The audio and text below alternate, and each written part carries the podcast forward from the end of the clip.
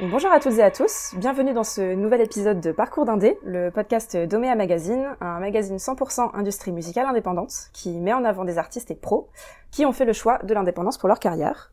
moi c'est Chloé, fondatrice de Omea Magazine, et je suis toujours à Roubaix pour la septième édition du Crossroads Festival, un festival qu'on peut qualifier de mini-mama festival des Hauts-de-France, entre guillemets, si on devait résumer les choses grossièrement.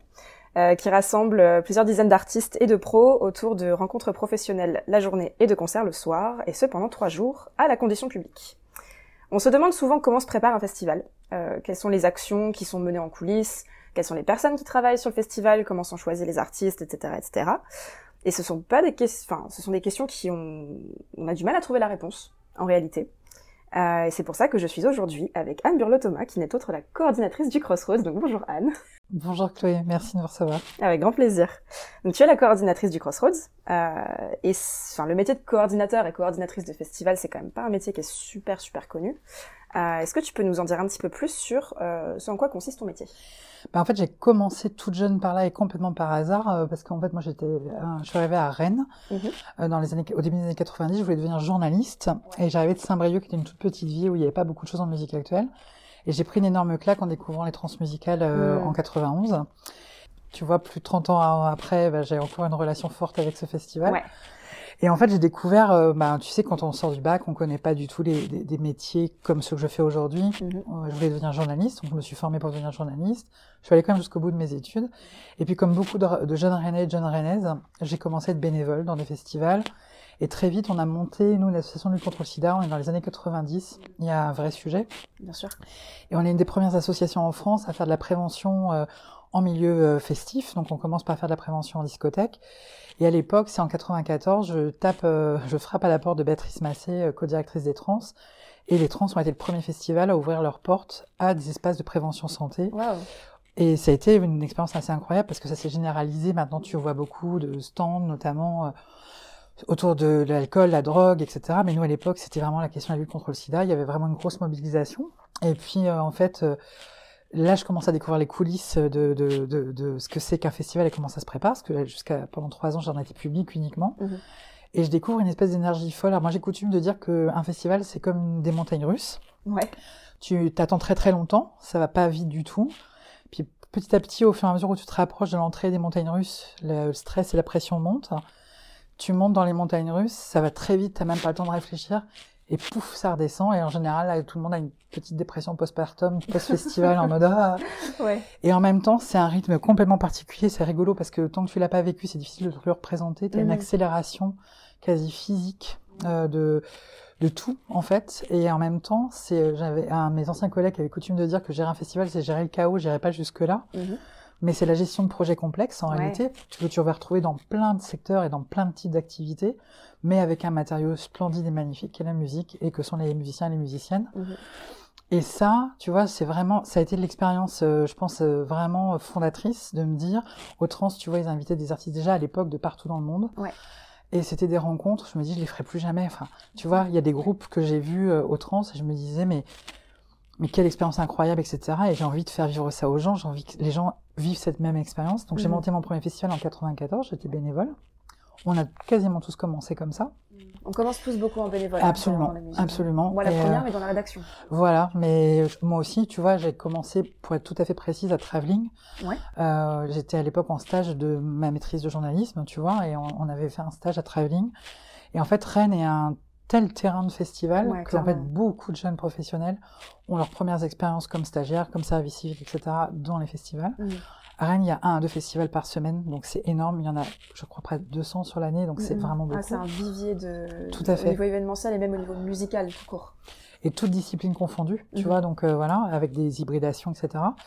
Et en fait, je disais ce soir à mon président de Crossroads ce soir que c'était ma 28e année de festival. Mhm. Euh, donc ma vie est habitée par le rythme festivalier depuis 28 euh, ans. Et en fait, c'est une espèce de drogue pas très particulière, ni douce ni dure, mais une espèce de mélange des deux, de parce que c'est c'est tu vois quand tu me posais la question de comment ça commence, ça a commencé aujourd'hui en fait. On est déjà en train de travailler 2023. Parce que tous les jours, on débriefe de ce qui s'est passé hier, par exemple. Mhm. Et on est en train de se dire, bah, l'année prochaine, on fera comme ça, comme ça. Mhm. On est déjà en train de repérer des artistes. On est déjà en train de se parler des programmations. On est déjà en train d'imaginer comment le calendrier de l'année va se passer. Et puis après, si tu veux, au bout de 27 ans, c'est euh, voilà, on a une espèce de, de pas, je dirais pas de routine parce que c'est pas de la routine, mais on a, euh, voilà, c'est la gestion de projet complexe comme je te disais tout à l'heure, mais on découpe, tu vois, toute l'année. Et en Mhm. fait, moi dans ma tête, j'ai une espèce de rétro-planning où je sais que voilà, en décembre, on va choisir le visuel de l'édition 2023. Ok, ouais. En, en janvier, on va commencer à discuter avec le comité de sélection parce que la programmation est collective à Crossroad. Ok, ouais. Et c'est un exercice que j'adore en plus parce que pour moi c'est l'avenir. Tu vois, les positions de programmateur unique, bah, tu le verras avec Benjamin parce que lui il a la double casquette. Oui, ou oui, c'est vrai. Alors pour ceux qui nous écoutent, Mialo, on- voilà. le prochain épisode qui sortira du coup la semaine, euh, la semaine prochaine sera avec euh, Benjamin Mialo qui est euh, le programmateur du, du Crossroads. Alors justement, il est conseiller artistique auprès des, Ouais. des gens qui programment en collectif à Crossroad. Mhm. Et en fait, Benjamin est la personne idéale pour faire ça parce que c'est quelqu'un d'extrêmement ouvert et on est, on dit, on, à participer à la programmation, on est plus d'une dizaine de personnes. D'accord, ok. Ah, quand même. Voilà. Ouais. Et en fait, c'est du coup une vraie délibération collective parce qu'on a une sélection de groupes Hauts-de-France, Mhm. on a une sélection de groupes français hors Hauts-de-France Ouais. et une, groupe, euh, une sélection de groupes internationaux Mhm. plutôt européens et canadiens. Ouais. Et en fait, c'est tout un travail qu'on fait collectivement et c'est la, la convergence, c'est la, on va dire le, le, le travail de le croisement de nos idées, de nos envies, nos, nos désirs, parce que tu sais, on parle pas beaucoup de désirs dans la musique, mais tout commence comme ça. Mhm. On écoute un projet, on a envie de le voir sur scène. C'est ça, c'est un métier très humain en fait. Absolument. Enfin, des métiers très humains. Absolument. Ouais. Et c'est c'est un truc vraiment euh, que peut-être qu'on transmet pas assez, mais tu vois, je, je vois un projet sur scène ou je l'entends sur disque parce que nous on travaille beaucoup. Mhm. C'est la particularité de Crossroad, on est sur des nouveaux projets. Donc souvent, bah, hier soir il y avait Blue Catrice qui jouait, c'était son deuxième concert, je crois. Euh, et c'est vraiment incroyable de dire que, tu vois, par exemple, j'ai écouté la toute première maquette de Péniche en 2019, Ouais. qui jouait hier soir, Mhm. et j'étais très heureuse de les avoir hier soir avec nous, parce que j'ai vu l'histoire euh, se créer. Et l'endroit où nous sommes, nous, Crossroad, où, où les transmusicales dont je parlais tout à l'heure, c'est un endroit très particulier de l'industrie musicale, c'est le tout démarrage. C'est ça. C'est pas une question d'âge, on n'a pas que des jeunes artistes, mais c'est tous les gens qui ont envie de proposer un nouveau projet. Tu vois, si demain, l'année dernière c'était le cas, on avait des gens plutôt très expérimentés qui lançaient un nouveau projet qui s'appelle Junon, plutôt en musique extrême. Mhm. Bah nous, ça nous va très bien en fait. Tu vois, l'idée c'est vraiment d'ou- d'ouvrir les nouvelles portes et de nouvelles euh, aventures musicales.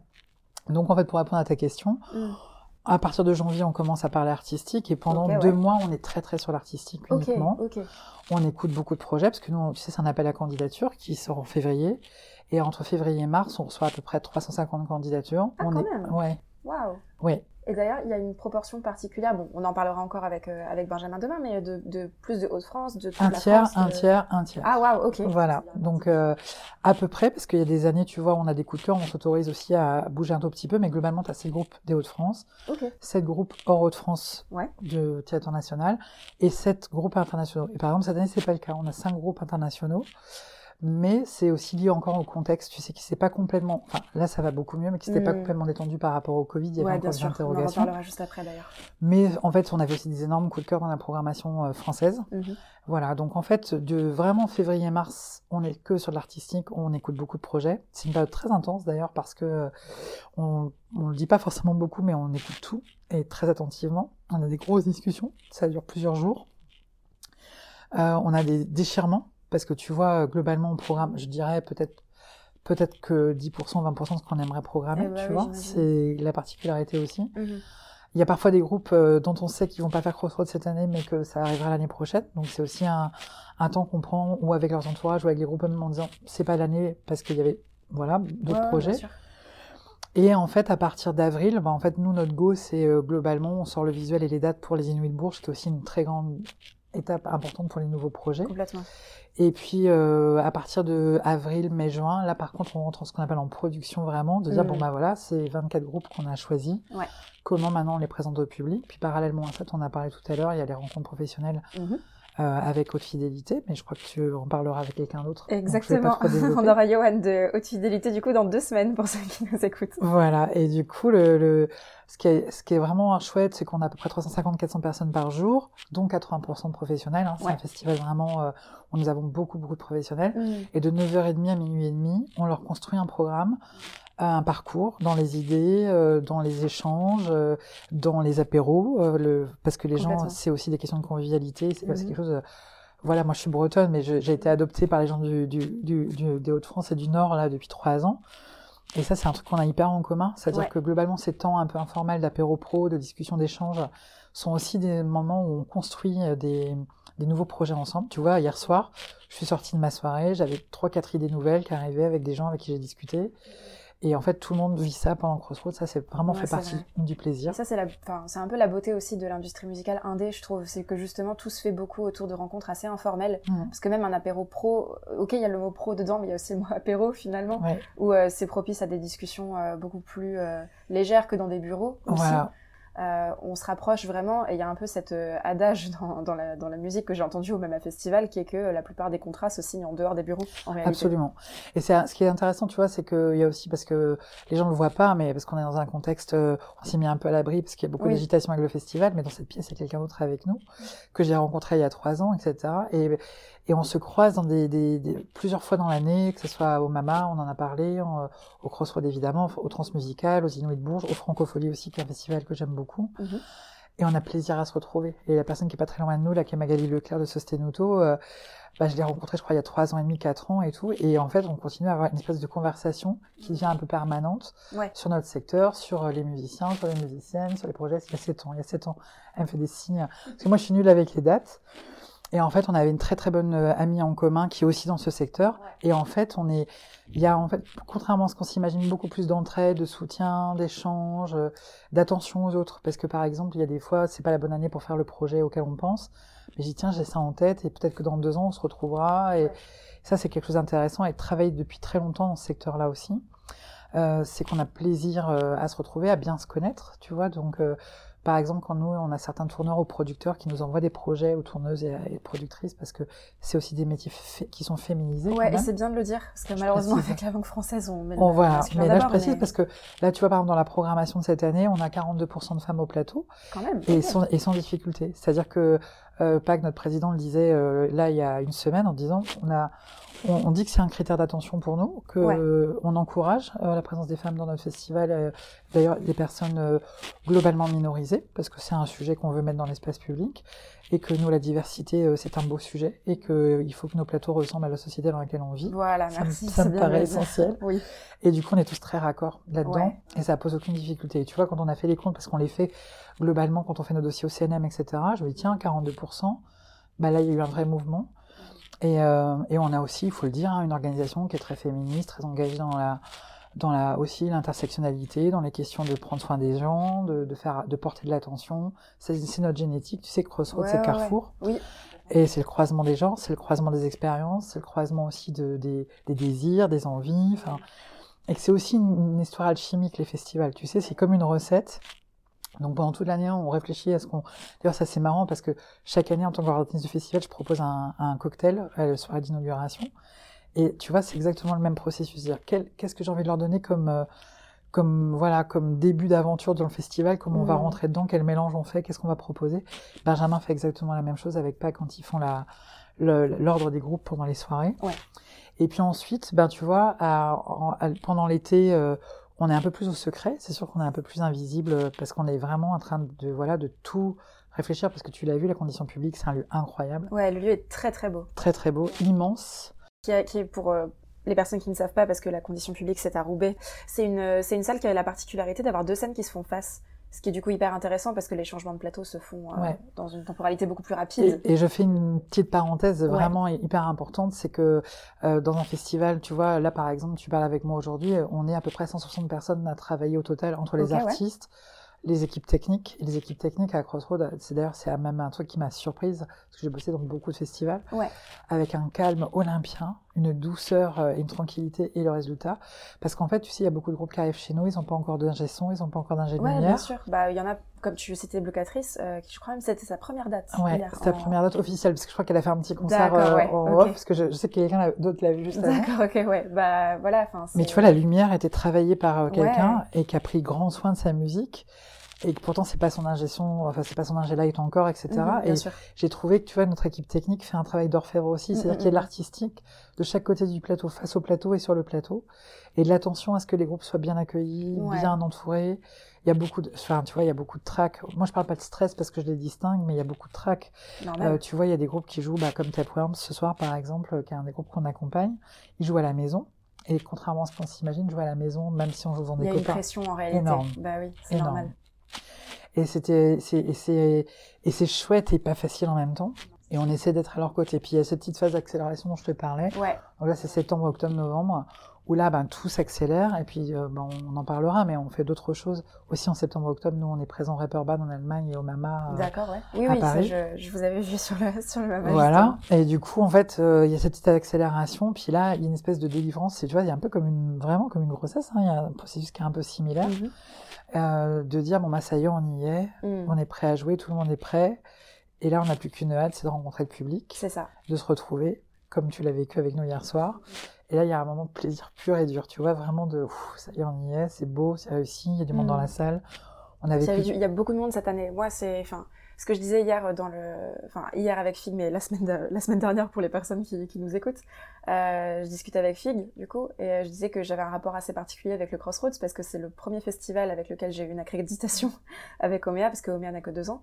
Et euh, c'est la première fois que je suis partenaire officiel aussi d'un festival, donc euh, le fait de revenir aussi au Crossroads, c'est vrai qu'il y a ce côté où on est content de retrouver tout le monde. Et puis bon, euh, forcément, l'industrie musicale c'est petit, on se connaît tous, euh, on voit des, des têtes connues de suite. Enfin, il y, y a ce côté un petit peu, euh, il y a l'excitation du moment où on est content que ça se passe. Absolument. Puis en même temps, ce qui est, ce qui est vraiment sympa aussi, c'est que tu vois, tu, tu prends ton exemple et c'est excellent que tu le fasses parce que c'est aussi, en fait, l'attention qu'on porte aux nouveaux entrants, on l'a à tous les endroits. C'est-à-dire qu'il y a Mm. toi, par nouveaux médias, podcasts, euh, c'est aussi une nouvelle manière. Moi, j'adore les podcasts, j'en écoute euh, beaucoup et je suis très heureuse de découvrir le tien. Et notamment parce que c'est un sujet d'indépendance euh, qui me plaît énormément. Mais tu vois, par exemple, là, on a trois, trois écoles, euh, Ouais. l'EDEC, l'ICAR et le CELSACOM, euh, qui sont présents avec nous sur le festival, qui viennent découvrir exactement les questions te important. poses. Ça, c'est vraiment Absolument. important. Moi, je sais que j'avais fait mon premier Mama Festival en tant qu'étudiante, pour le coup. Il y a de ça 3-4 ans. Il y a 4 ans, je crois. Et, euh, et bah, ça m'a été super bénéfique, en fait. Et euh, ça a fait que j'ai pu aussi mieux appréhender mes prochains Mama Festival, parce que pour celles et ceux qui l'ont fait ou qui voudraient le faire, le Mama, c'est quelque chose. Euh, on, on est en cours partout dans Pigalle, euh, dans Paris, donc c'est assez, euh, assez sportif. Et c'est important. Enfin, ça nous permet aussi de découvrir en dehors des murs des écoles. Moi, j'ai eu la chance de faire une école vraiment très professionnelle, enfin, où, où j'avais des intervenants professionnels qui venaient du secteur de la musique, mais voilà, c'est, on est confronté autrement Ouais. et on anticipe justement aussi Mais en le, fait, le un- euh, le monde dans lequel on veut s'inscrire. En fait. Absolument, puis c'est un sujet parce que tu vois, euh, là on a, euh, euh, on a des, des délégations, on a notamment des, des Wallons, des Flamands, parce qu'on est très proche de la frontière euh, belge.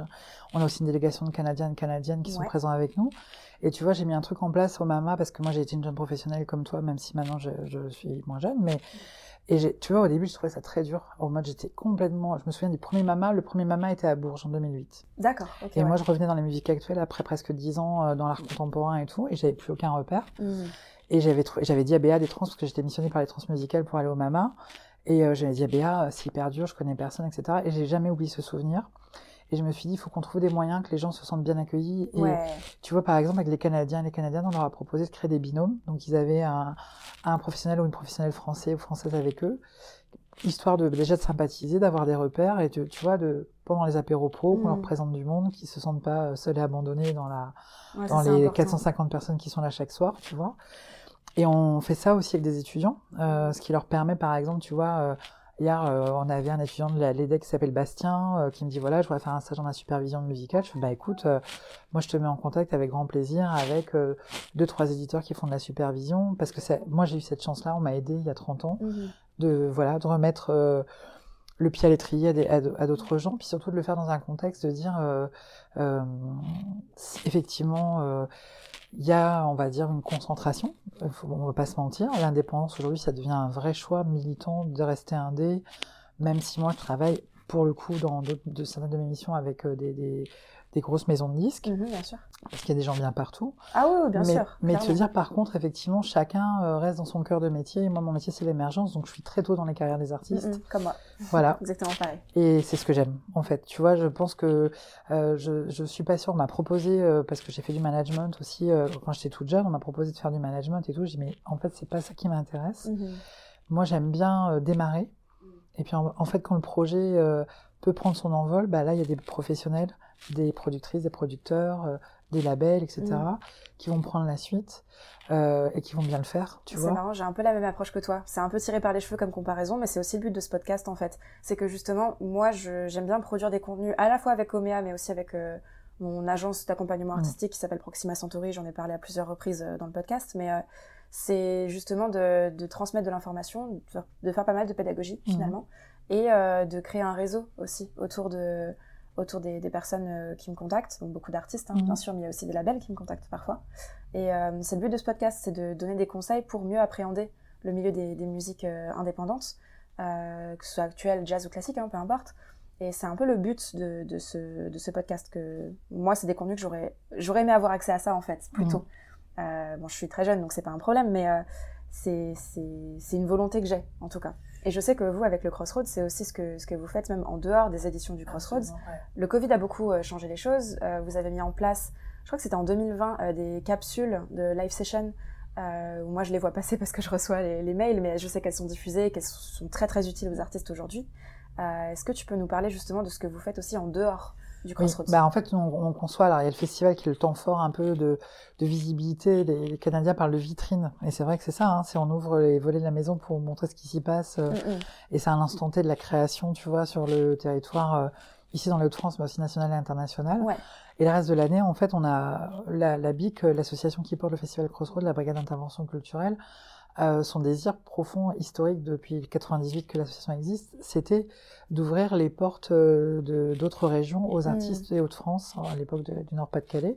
Et c'est comme ça que moi je les ai connus il y a, Mm. il y a 20 ans avec une initiative qui s'appelle La Marmite. On les avait accueillis aux trans.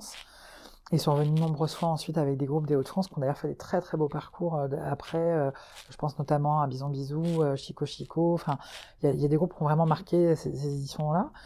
Et puis quand on, on- et puis en fait notre secrétaire général Kenneth a été un des premiers professionnels, en tout cas dans ma mémoire moi, à s'intéresser à la question européenne et à avoir Mm. tout de suite une vision. On s'ouvre sur l'Europe parce que c'est un territoire de projet, Ouais. c'est un territoire de mobilité. Tu vois par exemple les artistes, on le voit bien. Nous ce soir on a Krakenizer qui arrive de Belgique, on avait Oda hier soir, etc. Mm. On a c'est du grand voisinage, tu sais. On est Oh, puis de vraiment toute à façon, Lille euh, et Roubaix, du coup, en fait partie aussi. Enfin, la métropole européenne de Lille, c'est un carrefour européen. On est Exactement. plus proche de Bruxelles que de Paris, Et c'est ça qui a donné envie euh, à Crossroads de se dire, mais parce qu'un jour on me dit, ah, mais est-ce qu'il y a encore de la place pour un festival de choquet, etc. Et fait, je dis oui, il faut juste qu'on ait une identité tout à fait spécifique. Tu vois, le, le Mama, c'est, on est vraiment sur la filière musicale française. Totalement. Et c'est ça son métier, ils le font extrêmement bien, hein, il n'y a aucun doute. Mais nous, on a aussi besoin d'avoir des temps où on va pouvoir travailler avec d'autres territoires. On travaille avec la Belgique, avec le Ouais. Luxembourg, la Suisse, l'Allemagne, le Canada. Et ça crée des réseaux et des liens. Et pour répondre à ta question, en dehors de l'année, on, on s'en va, on, on prend les groupes avec nous dans les minibus ou dans les trains, euh, suivant les, les options backline, parce que c'est ça qui va faire la différence. Et on va notamment au Reeperbahn à Hambourg euh, en Ouais. septembre, pour les groupes qui sont à peu près à l'export. Donc cette année, on était avec trois projets, euh, Lidstone en électro, Dire Dire et puis Temps Calme. Et tu vois, c'est pas forcément des groupes d'ailleurs de l'édition, c'est des groupes qu'on va pouvoir accompagner Ouais. sur 2-3 deux, trois ans. Euh, on était au Mama avec euh, Gulien, euh, Temps Calme et Dire Dire. Ah oui, j'ai dit une bêtise, Dire Dire, ils étaient au Mama. Et à Hambourg, on avait Lidstone, Temps Calme et Tapeworms. Tu vois, je, même moi, je, c'était il y a deux mois et je, voilà.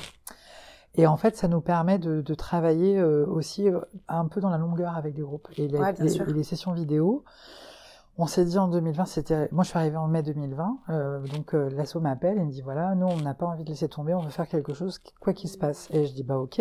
Oh, en Et en disant- au pic de la crise. euh, Ah, complètement. crise Et en plus, avec mais c'est c'est ça que j'adore dans cette association, c'est que personne n'a peur de rien jamais. Mm. Tu vois, il y a un truc de dire, bah, on fera quoi qu'il arrive et on trouvera des idées. Et nous, on n'a jamais eu à annuler. On a toujours fait quelque chose, tu vois. Ouais. Et on a dit, bah, ok, on monte une tournée, on va aller euh, enregistrer les groupes partout où ils se trouvent. Donc, euh, on a fait 27 sessions, 27 tournages. Donc, on a monté une production audiovisuelle, alors, dans un contexte complètement fou parce que les salles étaient fermées, les Bah hôtels oui, étaient fermés, les oui. restaurants étaient fermés. Et on s'est dit, on y va, on mangera les sandwichs, ils dormiront dans le camion. Non, mais je t'assure que Ouais, sûr. on s'est dit de toute façon, euh, c'est important parce que les, pour les groupes c'était essentiel et de fait ça a été un moment incroyable. Moi j'avais fait pas fait de production visuelle depuis 10 ans mais j'ai adoré ça. Et puis on l'a fait avec une équipe qui s'appelle Attic Addict. On a adoré bosser avec ces gens-là. C'est des musiciens. Euh, D'ailleurs il y en a un qui joue ce soir euh, sur le plateau avec deux mains rapides, euh, Anto, euh, Anthony Carnero qui joue avec Damien. Et on a adoré bosser avec eux. Ils sont musiciens, ils sont vidéastes, ils ont un point de vue sur la musique. Et ils ont fait des sessions magnifiques. C'est-à-dire que chaque résultat, nous, dès qu'on recevait des montages, on se disait, mais ok, c'est exactement ce qu'on voulait faire. On voulait pas de captation de concerts sans public. Tu vois, ça, c'était pas l'idée. On voulait vraiment que les gens soient, enfin, vraiment à une immersion avec le groupe et rentrent vraiment avec le groupe, etc. On était très heureux du résultat. Énormément. Alors, évidemment, tu vois, tout le monde était un peu euh, coincé à la maison. Mais on s'est rendu compte que ces sessions, qui avaient été créées pour que le festival existe en ligne et existe en 2020, avaient permis à des groupes de continuer à exister, à trouver des partenaires professionnels, L'Institut français, par exemple, s'en est servi pour proposer des groupes à l'export, etc. Et que c'était des outils. Et c'est des outils qui servent aux artistes euh, de manière générale. Euh, mm. S'il y a des artistes qui nous écoutent, et je sais qu'il y en a, euh, si vous avez pour but de faire du live, ayez un live filmé. C'est super important. Et surtout, filmer avec la... Parce que là, tu vois, on a fait un vrai choix ambitieux et qualitatif parce que, évidemment, on a trois cadreurs, on a un preneur de son, on a un, Rémi qui fait le son studio, JC qui fait la captation son. Euh, et puis après, notre équipe de cadreurs, on a un directeur de la photographie avec Nicolas Javanchir. Euh, et on s'est dit, bah ok, on met les moyens, tu vois. C'est-à-dire qu'on a transféré tout le budget du festival sur ça, sur le fait de, le mettre en lumière, en disant les artistes vont en avoir besoin, en fait. Et on reste très proche d'eux dans cette période un peu de creux et de difficulté, tu vois, parce qu'il y avait plus de concerts, rien. Et ça fait du bien à tout le monde, y compris à nous, de continuer à faire notre boulot, même ah bah, si je, et voilà, tu vois, toutes les salles qui nous ont accueillis ont joué le jeu avec un contexte de protocole sanitaire comme j'avais jamais expérimenté dans l'existence, mais ça a fonctionné. Et en 2021, on a continué. Et euh, on s'est rendu compte aussi, tu vois, qu'il y avait euh, euh, tout un travail, je pense, d'accompagnement qui nous plaît énormément. on est rentré dans un dispositif qui s'appelle Hello Music, donc un dispositif spécifique à la métropole européenne de Lille, dans lequel on accompagne avec cinq partenaires. Donc il y a les historiques, on va dire, la Cave aux Poètes, je le dis, euh, notre partenaire chouchou, mhm. parce que la Poètes, c'est un petit lieu à Roubaix, mais avec une équipe incroyable. Qui, accompagne aussi beaucoup d'artistes. Euh, et dont c'est la... Voilà, et qui font de la création et qui aiment faire ça. Euh, c'est une équipe euh, avec qui on partage énormément. Tu vois, ils nous aident à produire le festival. Euh, ils sont pro... enfin voilà, on est très heureux de bosser avec eux. On a fait du jeune public avec eux hier, c'était incroyable pour les tout petits. Mhm. Et donc il y a la cave aux poètes, il y a l'aéronef qui est vraiment aussi un lieu historique, le grand mix à Tourcoing, et puis Dynamo et Labi qui sont rentrés dans la musique il y a deux ans. Donc on fait, on accompagne des groupes de manière renforcée. Mhm. Donc nous on a accompagné Gulien en rap là qui sort D'ailleurs, je vous recommande euh, son prochain EP Danse Macabre qui sort le 28 novembre. Donc, on est mhm. très content parce que là, on l'a accompagné, tu vois, de manière. On, on fait, j'ai coutume de dire qu'on fait de la haute couture. C'est-à-dire que l'artiste arrive avec un besoin et on mhm. s'adapte aux besoins euh, qu'il a. Donc là, c'était la production de son EP, donc il sort le 28 novembre. Euh, et on a fait une session live avec Attic Addict. et le résultat est vraiment très convaincant et très bien. Je suis très, voilà, très contente de, cette aventure. Puis cette année, on accompagne Tapeworms qui joue ce soir au festival. Et ça, tu vois, c'est un travail vraiment euh, bah, que toi, tu connais bien parce que ça fait partie de tes missions aussi. Et ça, c'est vraiment ce que j'aime le plus dans ma vie professionnelle depuis 30 ans. Parce que, tu vois, euh, faire de la diffusion, euh, c'est une toute petite partie du plaisir. Là où accompagner les artistes en création, être à leur côté pendant plusieurs années, mmh. garder du temps, garder du temps avec eux, prendre le temps, leur donner les moyens, qu'ils fassent la musique qu'ils ont envie de faire, c'est notre, notre objectif parce que dans ma famille on me dit mais Anne euh, t'as jamais accompagné des gens qui ont fait des disques d'or et tout. Je dis bah écoute c'est pas mon sujet. Ouais voilà c'est ça en fait. Mais par contre tu vois ça fait 27 ans j'ai fait un bilan là il y a un an. En 27 ans j'ai accompagné je pense pas loin de 400 projets artistiques. Ouais. tous sont toujours professionnels au bout de 27 ans. Mon objectif moi c'était de me dire j'ai envie que ces artistes et ces créatrices et créateurs vivent dignement de leur musique, de leur, tu vois, de leur activité artistique, parce que j'accompagne pas que des, des gens en, musique. Ouais. Et par contre, qu'ils fassent il y a plein de chemins possibles, tu le sais, hein, on sait ce qu'on expérimente en indépendant, dans en étant indé, freelance et tout ça. Bah, c'est qu'ils aient encore beaucoup de liberté, le moins de contraintes possible. Surtout aujourd'hui, euh, moi je me rends compte que plus le temps passe, plus aussi je suis baignée dans les réseaux sociaux parce mm. que je suis née, avec ça entre les mains. Euh, plus je vois comment on peut se développer aussi en tant qu'artiste et euh, plus je vois que en fait il n'y a pas une seule façon de faire, mais que ce qui est important c'est de faire ce qu'on a nous envie de faire en, nous en tant qu'artiste en tout cas, euh, et de faire en sorte que ce soit durable. Et si on a envie d'en faire son métier, il n'y a pas besoin d'avoir un disque d'or justement, comme tu, tu mentionnais. Il n'y a pas besoin de faire 10 millions de streams sur Spotify. Il y a un peu cet adage qui dit il faut avoir 1000 fans qui nous soutiennent et pour vivre dignement de sa musique. Bah, c'est un petit peu ça le principe. Tout dépend comment on veut se développer, bien sûr. Mais en tout cas, c'est. Bah là, tu vois, là, en 2019, on a programmé un projet qui s'appelle Bécard, qui est un Ouais. projet de hip-hop euh, qui est vraiment robésien pour le coup. Et euh, hier, je discutais avec euh, le label manager qui accompagne Beck depuis, voilà, depuis de- des tout premiers projets. Moi, j'ai eu un énorme coup de cœur pour ce projet, premier. EP Boréal, etc. Et là, tu vois, ils ont créé, là, ils vont sortir le premier album en 2023, en mars. Et en fait, euh, je trouve qu'ils ont rien cédé sur l'artistique. Ils ont signé avec des partenaires. Ils ont signé chez Pananka euh, en label. Ok, ouais. Et du coup, avec un. Et Raph me racontait que depuis trois ans qu'ils bossent avec. Enfin, deux ans, un peu plus de deux ans qu'ils bossent ensemble désormais, tout, c'est- tout est question que de musique. Ils ne parlent que de musique, tu vois. Alors que pourtant, Bécard, on, on peut se le dire, hein, c'est un des artistes, je pense, euh, euh, qu'on a programmé au Crossroad, qui a fait vraiment un très beau développement, etc., qui va peut-être un jour avoir euh, un disque d'or, tu vois, parce que là, ça prend bien le chemin. En tout cas, les. Mais en fait, le sujet, c'est pas ça. C'est vraiment de construire une communauté, de construire un projet artistique cohérent. C'est ça. Et tu vois, quand on voit, par exemple, je reprends l'exemple de Péniche hier, euh, que j'aime beaucoup, euh, bah, on sait que eux, ils vont être dans un circuit plutôt très indé, plutôt DIY. Mais par contre, euh, euh, c'est aussi notre rôle d'être à leur côté et de. Il y a des projets qui iront vers l'industrie parce que comme eux, tu vois, ils sont dans une veine très pop, Oui, très grand sûr. public, Ouais. et ça a vocation à toucher plein plein de monde. Et je pense que Thibaut, enfin eux, va faire une très belle route. Mais on a aussi vocation à être à côté des projets comme FIG dont tu parlais tout à l'heure Ouais. ou Péniche, qui feront pas les mêmes parcours, mais qui feront des parcours très intéressants aussi. Complètement, complètement. Et c'est vrai que c'est bien. Enfin, je sais que le Crossroads, en tout cas, c'est un, c'est un festival qui sert un peu de tremplin, mine de rien, sans être un dispositif d'accompagnement comme les, Inuits du Printemps de Bourges que tu citais tout à l'heure. Mais euh, c'est des, dispositifs que les artistes aiment bien aller, chercher. Et euh, même si, bon, le, côté comment on rentre au Crossroads, on en parlera avec Benjamin. Euh, J'aime bien terminer ces podcasts comment sur une question qui implique un petit peu aussi les artistes qui nous écoutent. Mm. Si tu avais un conseil à donner aux artistes, puisqu'en plus si t'en as accompagné 400, je pense que tu en as beaucoup des conseils, mais euh, qui essaieraient de se faire repérer par des dispositifs comme le Crossroads, qu'est-ce que tu leur donnerais comme premier conseil en premier? Bah, moi, je dis toujours euh, le conseil de Mary Poppins, tu vois, ma clé de voûte à moi, de tout temps, hein, depuis 91 que j'ai commencé vraiment à faire des choses dans la musique, euh, même si c'était très DIY, euh, c'est le répertoire, c'est la musique. Donc moi je dis aux gens, en fait, vous pouvez me faire écouter des démos les plus pourries de l'histoire, euh, une mélodie, et voix guitare, euh, si elle tient la route, elle tiendra la route dans des conditions même euh, toutes simples, toutes banales, mais par contre faites de la musique que vous avez envie de faire. Euh, allez voir des concerts, que- nourrissez votre culture musicale aussi, parce que tu vois, quand on est jeune, on procède toujours par imitation, ça c'est un processus normal d'apprentissage, puis à un moment Mhm. donné, il faut trouver sa propre route. Et C'est c'est là, ça. que- et c'est là que le moment de la professionnalisation va se poser. Est-ce que je vais être capable d'inventer ma propre route, de lâcher prise, de plus être dans l'imitation? Et tu Ouais. vois, comme par exemple, on prenait l'exemple de, de Euth hier soir, mais il parle, lui, je crois, de variété alternative, et je trouve qu'il Oui. le fait extrêmement bien, tu vois, vraiment. Et, euh, et j'ai- en fait, euh, euh, prenez des risques, expérimentez des choses. les salles qui font de l'accompagnement sont là aussi pour vous accompagner dans cette prise de risque à ce moment-là, Ouais. au démarrage vraiment de l'expérience. Et puis, vous laissez pas non plus, entre guillemets, engluer par euh, des exemples euh, qui peuvent vous paralyser au lieu de vous libérer. Et, euh, j'ai envie de te dire, la route, en fait, ce qui moi m'intéresse dans un parcours professionnel dans la musique, c'est que tu vois, par exemple, certains artistes que j'ai pu accompagner, je les ai eus sur deux, trois, quatre projets. Mhm.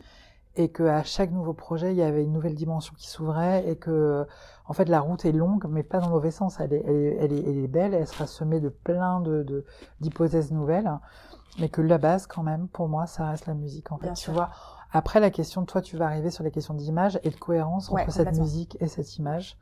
Et que, par contre, parfois, les artistes sont un peu tentés, je le vois encore aujourd'hui, de mettre l'image avant, la charrue avant Oui, les bœufs et l'image la avant la première musique. à leur dire effectivement, concentrez-vous d'abord sur la musique parce que sans ça, vous allez penser votre musique en fonction de comment vous avez écrit votre bio, etc. Vous allez faire les choses à l'envers en fait. Absolument. Et il Ça, faut d'abord penser à la musique et à, à ça en premier lieu. Et je prends souvent cette métaphore en disant la musique c'est le cadeau et l'image et la communication qu'on va travailler c'est le papier cadeau, il faut que tout soit cohérent. Très bonne métaphore. C'est vraiment ça. Mais par contre, le plus important, c'est ce qui va rester, c'est la musique. Et après, nous, en accompagnement, on va vous aider à trouver les bonnes clés, tu vois. Ouais, bien Moi, dis toujours aux gens que j'accompagne, perdez pas mon mail, perdez pas mon numéro de téléphone, parce qu'un jour, vous allez avoir une question, moi, je vais pouvoir vous trouver le bon interlocuteur en C'est cinq ça. minutes. Ouais. Et c'est Et ça, ça, aussi. c'est la force du réseau aussi. C'est vrai Absolument. qu'il n'y Ouais. a pas de mauvaise connexion Non. en réalité. Et puis il y a des fois il y a des trucs qui sont pas. Je dis, hein, moi je, je, j'ai un. Bon, je peux pas donner l'exemple parce qu'il est encore en cours et c'est pas Ouais, fait. ouais, bien sûr. Mais il y a des gens qui m'ont contacté il y a six ans, j'étais absolument pas disponible, je faisais autre chose, etc.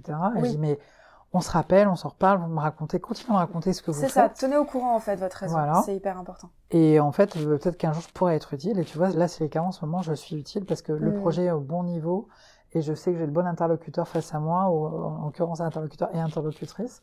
Et là, je vais pouvoir vous aider parce que je sais que j'ai les bonnes personnes face à moi. Et que parfois, il y a des histoires qui résonnent 20 ans après. euh, Oui, ça peut arriver. Et c'est plutôt, c'est plutôt cool. Donc, en fait, globalement, faites la meilleure musique possible. Voilà Mm. le conseil. Et la, la musique qui vous plaît, Ouais. et vous allez être heureux et heureuse de, de défendre. Et surtout, vous allez être hyper heureux de dire, en disant, OK, c'est peut-être pas pour faire des zéniths, mais par contre, pour faire des, des, des concerts avec des gens. Tu vois, hier soir, les gens ont pris un plaisir fou et ça se, Ouais, voyait, ça se voyait. Bien sûr. Les gens dansaient et tout ça. Je regardais les vidéos sur, les, sur Mm. Instagram ce matin et tout ça. J'ai dit, bon, OK, Paris réussi. Avec des grandes, une grande diversité esthétique, et ça, Ouais. c'est très chouette, quoi. Voilà. Bien, merci beaucoup Anne pour Merci ces éclairages sur bah, comment fonctionne le Crossroads. euh, Et en continuer à faire euh, et- vibrer les indés parce que je trouve Oui, que c'est une le belle but. communauté. C'est vraiment, bah, de- c'est ma philosophie euh, de professionnelle, on va dire. Eh ben, écoute, c'est une belle philosophie. Merci, à toi, Chloé. Merci beaucoup pour ces conseils. Euh, comme je le disais de façon intro, c'est assez rare hein, qu'on ait ce genre de point de vue euh, vraiment euh, d'insider entre guillemets. Donc euh, ça fait plaisir de, de pouvoir en parler, de pouvoir démocratiser ça, euh, ne serait-ce qu'à l'échelle de ce podcast. Et euh, quant à vous qui nous écoutez, merci beaucoup nous avoir suivis. On se retrouve la semaine prochaine euh, pour un nouvel épisode de Parcours d'Indé, donc avec Benjamin Mialo, euh, programmateur euh, du Crossroads entre autres, mais on aura l'occasion d'en reparler. Et en attendant, vous pouvez nous suivre sur Instagram en tapant omea.magazine, sur notre site internet aussi, et sur notre application mobile. À la semaine prochaine!